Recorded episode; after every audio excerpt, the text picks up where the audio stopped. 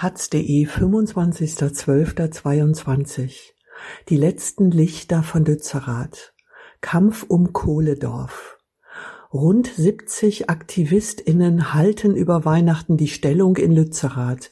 Wie bewahrt man Hoffnung bei Kälte und drohender Räumung? Von Alexandra Hilpert.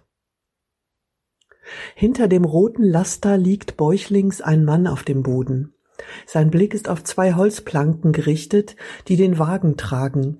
Sie überbrücken eine knietiefe Rinne, gefüllt mit schlammigem Wasser. Die Planken biegen sich gefährlich unter dem Gewicht des ausgemusterten Feuerwehrautos. Stopp nicht so schnell, schreit der Mann. Mit einem Ruck kommt der Wagen zum Stehen. Eigentlich sollte die Rinne Fahrzeuge der Polizei aufhalten, nun müssen die beiden um ihren eigenen Wagen bangen. Der Mann auf dem Boden und die Person auf dem Fahrersitz sind zwei von derzeit etwa 70 verbliebenen Aktivistinnen in Lützerath.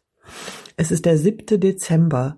Der Himmel über dem Dorf in Nordrhein-Westfalen färbt sich rosa, bald geht die Sonne unter. Gestern hat man dem Dorf den Strom gekappt, die Wasserkocher und Heizlüfter sind verstummt.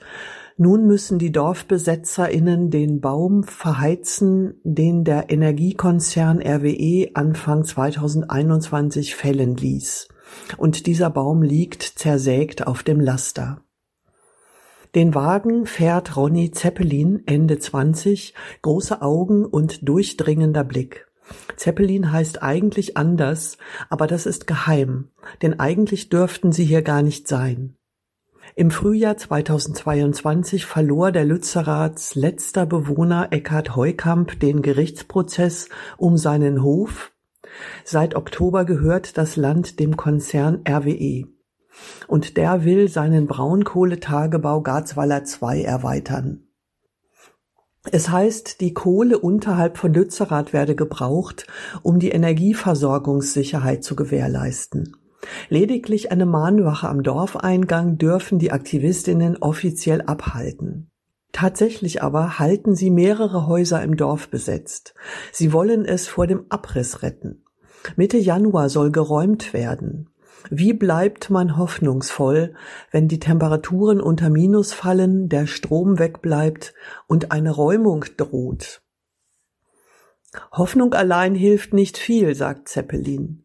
Was mich motiviert, ist zu wissen, dass es Lösungen gibt. Manchmal sei allerdings auch das frustrierend. Es kommt mir so offensichtlich dumm vor, dass wir das Klima nicht schützen. Die Menschen müssten sich nur endlich ihrer Macht bewusst werden und die Sache selbst in die Hand nehmen. Denn die Politik macht es nicht. Seit Beginn der Besetzung von Lützerath im Jahr 2020 ist Zeppelin fast durchgängig vor Ort, war schon dabei, als das Dorf spontan die erste Mahnwache errichtete und in den fast drei Jahren nur für wenige Wochen mal woanders. Es ist deshalb nicht das erste Manöver, das Zeppelin mit dem Feuerwehrwagen fährt. Der hat es nun über die Rinne geschafft, das nasse, mit Pilzen überwucherte Holz kann weiter ins Dorf transportiert und in den Kaminen und Öfen der besetzten Häuser verfeuert werden. Nach Weihnachten fühlt sich das nicht an, eher nach Notlösung. Am Morgen desselben Tages stößt Zeppelin zur Mahnwache am Eingang von Lützerath dazu. Die fünf AktivistInnen sitzen etwa 50 Meter von der Abbruchkante der RWE-Baugrube entfernt. Man kann das Rattern der Bagger hören. Gerade wird Lützeraths Nachbardorf Immerath dem Erdboden gleichgemacht. Dafür wurden nach Angaben von RWE die Stromleitungen, die Lützerath bis dahin versorgt haben, gekappt. Vom Himmel fällt kalter Nieselregen. Die AktivistInnen wärmen sich an heißem Kaffee. Die Stimmung im Camp hängt stark mit dem Wetter zusammen, sagt Zeppelin. Auch für mich ist es im Moment schwer, mich jeden Tag zu motivieren, aufzustehen.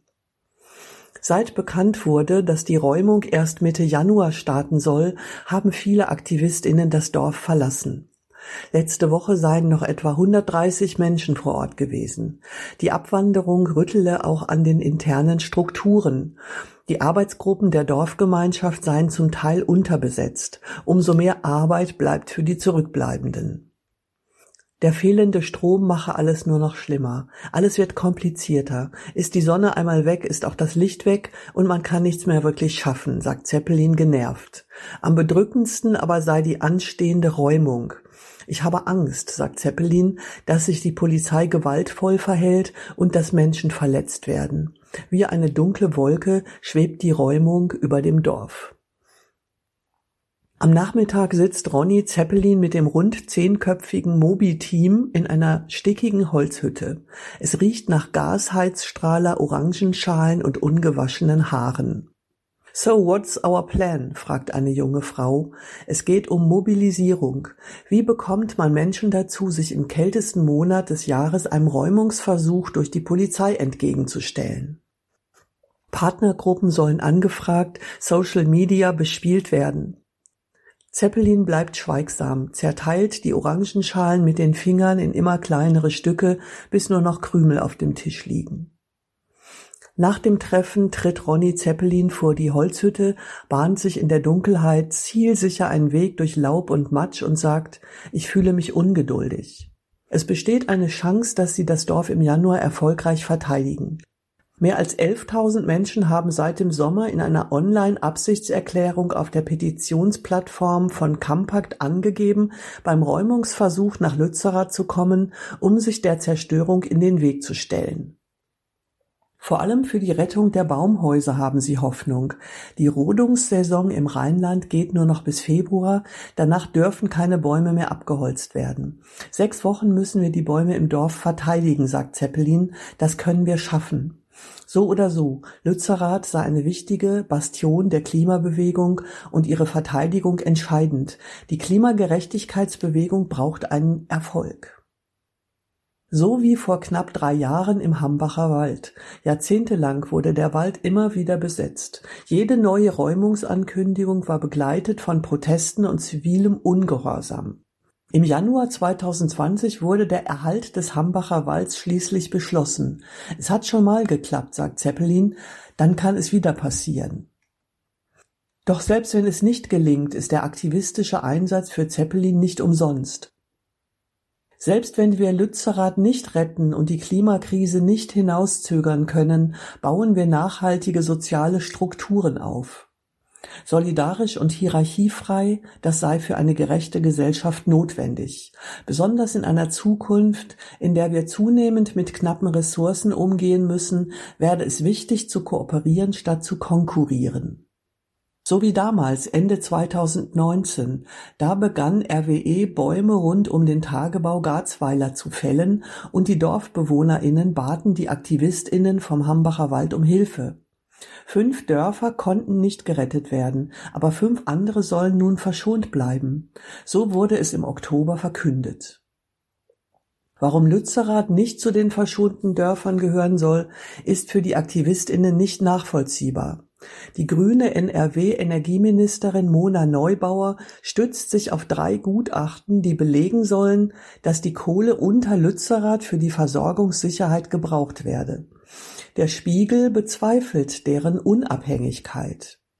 Und das Marktanalyseunternehmen Aurora Energy Research sowie das Deutsche Institut für Wirtschaftsforschung kamen zu dem Schluss, die Lützerath-Kohle würde selbst dann nicht benötigt werden, wenn sich der Braunkohlebedarf durch wachsenden Energiebedarf erhöhen sollte auch der CDU-Bürgermeister Stefan Muckel der Stadt Erkelenz, dessen Weiler das Dorf Lützerath ist, stellt sich auf die Seite der Aktivistinnen. Ende November weigerte er sich, die Polizei Erkelenz mit der Räumung des Gebietes zu beauftragen.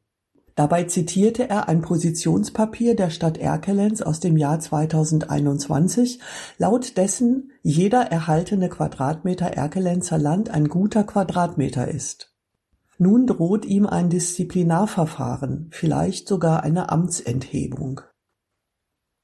Zu merken, wie viel Zustimmung wir mit unseren Anliegen bekommen, gibt mir Hoffnung, sagt Zeppelin. Ist Hoffnung die Voraussetzung für Aktivismus? Zeppelin sagt, die Frage zeugt von einer sehr privilegierten Sicht auf die Klimakrise. In anderen Teilen der Welt, die viel stärker von den Folgen des Klimawandels betroffen sind, gehe es längst nicht mehr um Hoffnung. Die menschen dort kämpfen um ihr Überleben.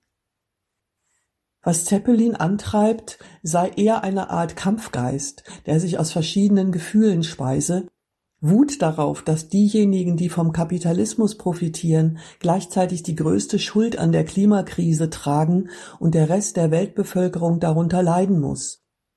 Und Angst davor, wie das Leben eines Tages aussehen wird, wenn nicht mehr gegen die Klimakrise getan wird. Am Abend treffen sich alle BesetzerInnen zum Essen in der Scheune. Kopflampen und Kerzen erleuchten schwach die Gesichter. In einer Ecke klimpert jemand auf seiner Gitarre. Unter den Füßen raschelt das Stroh. Ich fühle mich nirgendwo so sicher wie hier in Lützi, sagt ein Aktivist. Und das trotz der ständigen Bedrohung durch RWE und die Polizei? Seltsamerweise ja, sagt er. Die Menschen, die Gemeinschaft würden Lützerath für ihn zu einem sicheren Ort machen. Aus seiner Jackentasche fischt er eine batteriebetriebene Lichterkette und knipst sie an. Rote, blaue und weiße Lichter tanzen auf dem Tisch, ein kleiner Hauch von Weihnachten.